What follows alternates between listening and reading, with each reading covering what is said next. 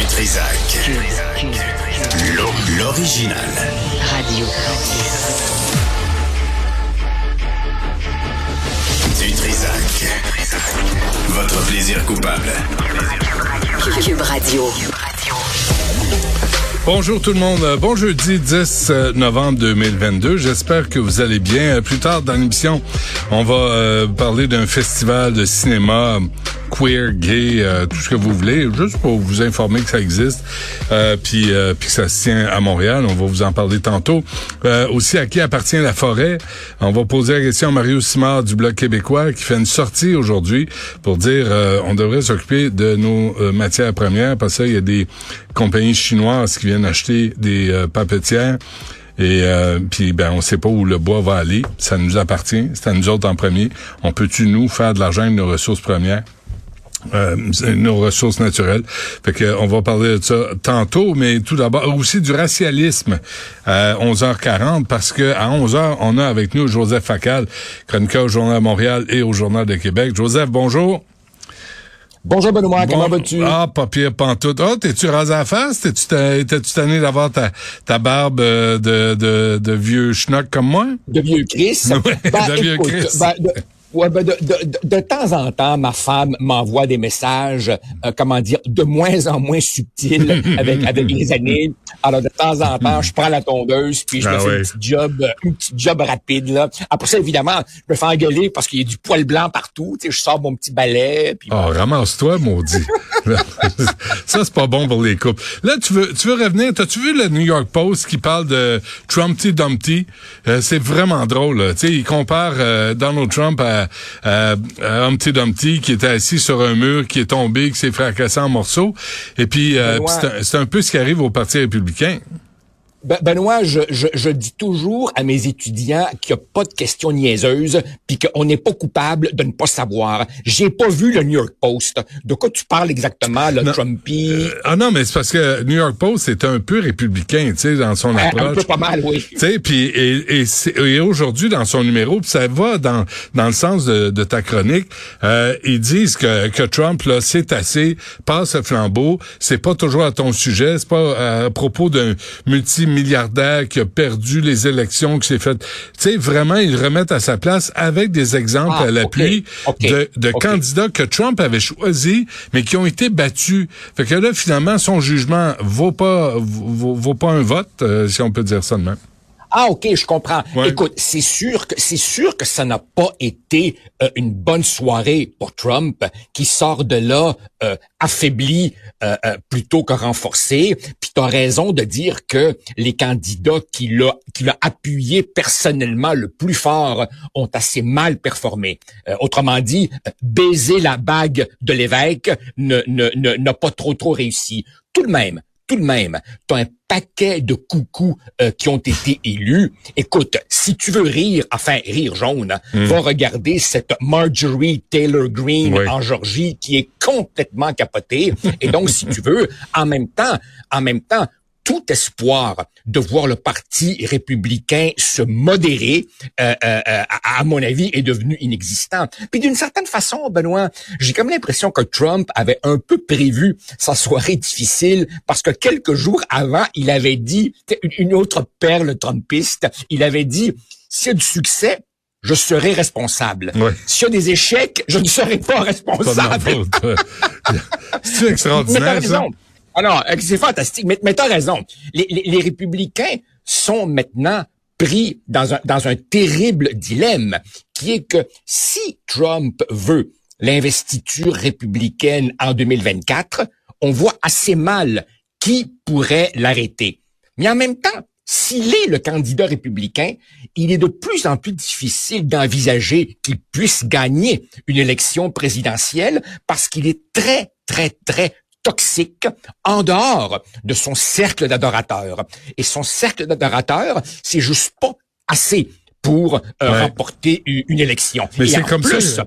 Excuse-moi, Joseph, mais c'est comme ça qu'il l'appelle Toxic Trump dans l'article. Tu sais, vraiment, là, son aura, et c'est fini. C'est fini de penser qu'il est le sauveur du Parti républicain. Absolument. Euh, euh, Bizarrement, euh, pense-y comment c'est fou. Le meilleur atout des démocrates, serait que Trump soit le candidat républicain. Hmm. Et le meilleur atout des républicains serait que Biden soit le candidat des démocrates.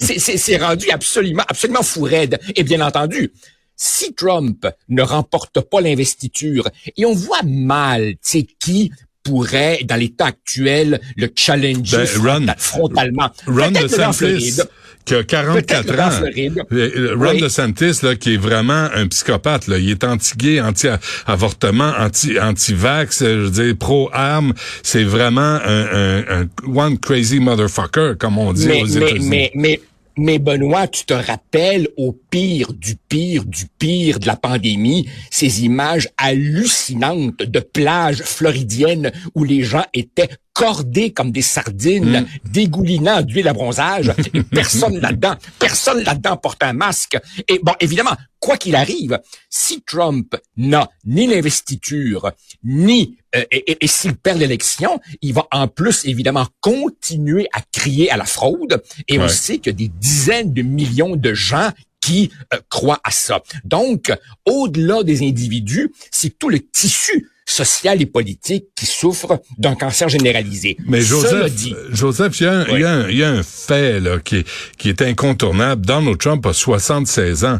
Dans deux ans, il va en avoir 78. D'abord, s'il est encore en vie, puis deux, on- est-ce qu'on va mettre entre les mains de ce type-là, âgé, peut-être euh, au, au début d'un- Alzheimer ou d'une sénilité, euh, est-ce qu'on va lui mettre le pouvoir entre les mains? Moi, je suis sûr que son, je suis sûr que c'est fini, Donald Trump. À partir d'aujourd'hui, c'est fini. J'ose espérer que c'est fini. De notre côté, ce que tu dis à propos des 76 et des 78 ans, on pourrait aussi le dire à propos de Biden, qui, Ben oui. s'il est candidat, serait le plus vieux candidat Ben oui. de toute l'histoire. Et excuse-moi, excuse-moi, ce n'est pas de faire de l'agisme que de dire qu'il montre des signes de sénilité. Hmm. Maintenant, évidemment, tu as raison, il faut choisir son poison et je préfère un homme un peu limité et parfois insignifiant comme Biden à un homme carrément dangereux comme comme comme comme Trump. Par ailleurs, écoute, il nous reste encore deux ans à tirer avant 2024 et même si les, les républicains peuvent être déçus de ce qui s'est passé mardi pour eux. Il reste que, euh, en prenant le contrôle de la Chambre des représentants, ils vont largement paralyser Biden. Tu me diras que Biden paralysé, c'est pas une grosse différence par rapport à ce qu'on voit déjà, je le sais, mais ils vont en plus redonner aux démocrates la monnaie de leur pièce. C'est-à-dire que il y a eu, rappelle-toi, une enquête de la Chambre sur l'assaut du Capitole le 6 janvier. Et bien maintenant, la Chambre républicaine va lancer des enquêtes sur le fils de Biden, Ouais. sur le retrait bâclé en Afghanistan. Donc, on s'en sort pas. Maintenant, cela dit, Benoît, si on veut chercher quand même quelques lueurs positives dans les résultats de mardi, hormis le fait évidemment qu'il n'y a pas eu vraiment de vague rouge.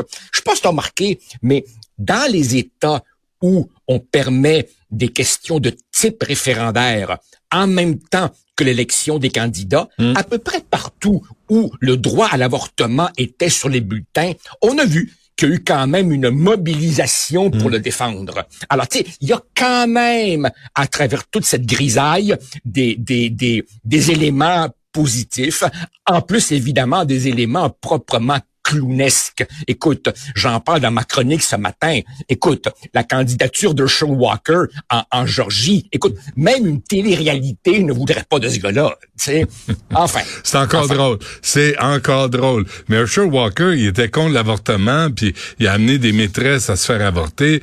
C'est, dans ton texte, on parle de violence conjugale, mais on en parle partout. Mais il a, il a, il a pas perdu de, de, de beaucoup, Herschel Walker. Un instant, un instant, c'est pas qu'il l'a pas perdu, c'est qu'en Georgie, la règle prévoit qu'il faut que tu plus de 50 Ouais. Et comme celui qui l'a devancé, Warnock, est à 49, il y aura donc, comme au hockey, du temps supplémentaire. Il y aura un nouvel affrontement entre les deux le 6 décembre. Et là, évidemment, ça va se jouer sur euh, le, le, le, le, le fil du rasoir. Donc, si tu veux, c'est un problème qu'on voit d'ailleurs dans d'autres sociétés pas seulement aux États-Unis.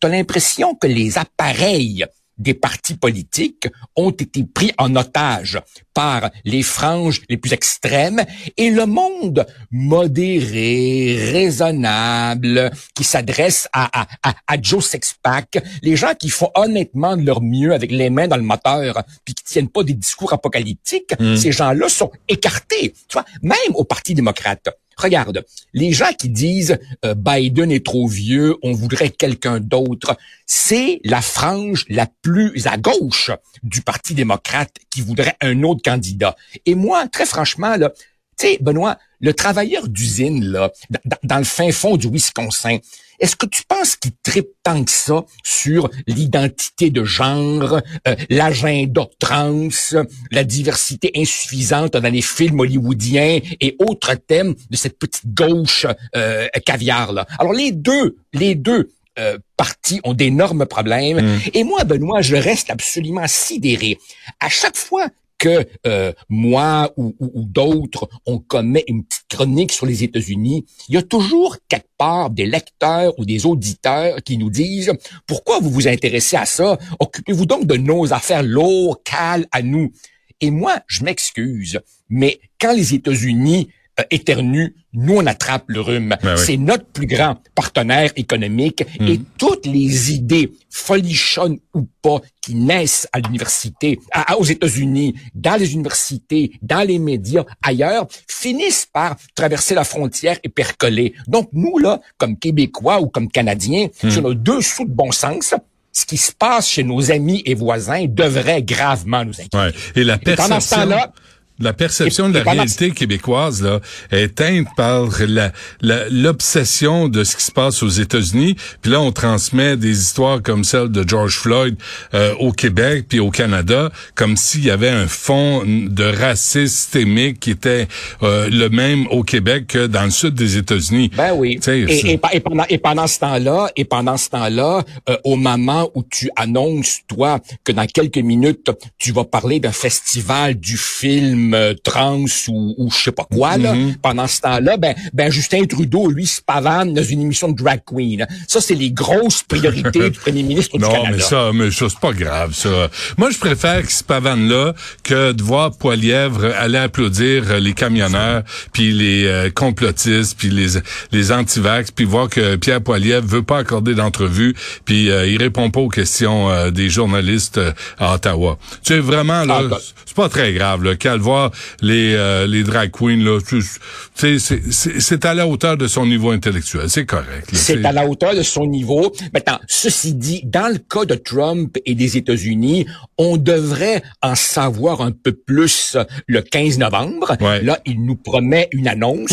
on a hâte. Moi, j'ai on a hâte. J'ai comme l'impression, j'ai comme l'impression qu'il va annoncer sa candidature pour pour améliorer son bouclier de protection face aux poursuites judiciaires. Écoute, les documents secrets qu'il a gardés chez lui, l'obstruction euh, euh, au moment du recomptage des votes, l'incitation à l'émeute du 6 janvier, les fraudes fiscales de ces entreprises à New York. Écoute, euh, la coupe est pleine là. Ouais, on va voir ça. Mais, il y a quand même, moi, je reviens à ça. Il y a 76 ans. Tu sais, as-tu vu, en plus, dans, dans New York Post, euh, Joseph, en, en, conclusion, il a même blâmé euh, Melania, sa femme, parce qu'elle l'a poussé à choisir Emmett Oz euh, en Pennsylvanie face aux républicains qui étaient déjà en place. Puis Emmett Oz a perdu ses élections. Là, il blâme sa femme. Tu sais, il mais, Benoît, mais Benoît, il, faut toujours, il faut toujours qu'il blâme quelqu'un. Mais Benoît, te rends-tu compte te rends-tu compte qu'on est en train de se dire que Ron DeSantis serait peut-être un moindre mal? Ah, On est rendu là. là. écoute, c'est, c'est, c'est... Ça sera pas drôle euh, sous son règne. C'est, c'est, c'est, rendu que du côté républicain, on s'ennuie des, des John McCain, des Mitt Romney, ben des, hein. des, des, les, les, républicains modérés d'il y, a une dizaine d'années à peine. On est rendu là. là Qui est saint d'esprit. c'est une autre époque. Joseph ouais. merci. salut. Merci, salut, bye.